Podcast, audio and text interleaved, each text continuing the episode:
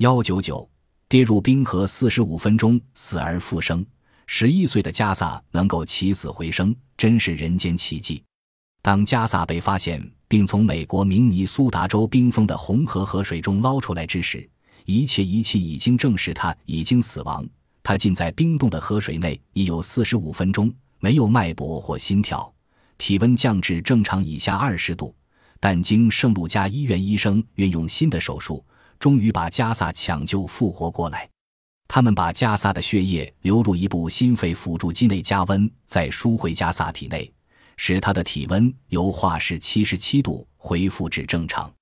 两天之后，加萨已脱离了死神的魔掌。四天后，他已能够坐在床上吃汉堡包和饮可乐了。意外事发生在加萨住所附近的红河，当时他与九岁的弟弟阿祖玩耍。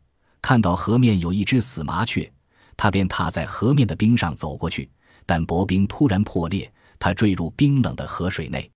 挽救队抵达现场和捞起他的尸体已经是四十五分钟后的事。加萨的体温在正常以下二十度，没有了心跳。现场人员把他当作死人处理。一位医生解释说，当人体温度低过华氏九十度的话，三人之中有一人会死亡；在华氏八十二度以下。百分之七十五会死去，体温仅有华氏七十七度而能够生存，只能期待奇迹出现。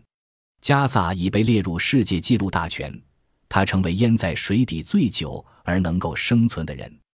旧记录是一九七四，挪威一名五岁小童浸在冰冻的河水内四十分钟后被救活。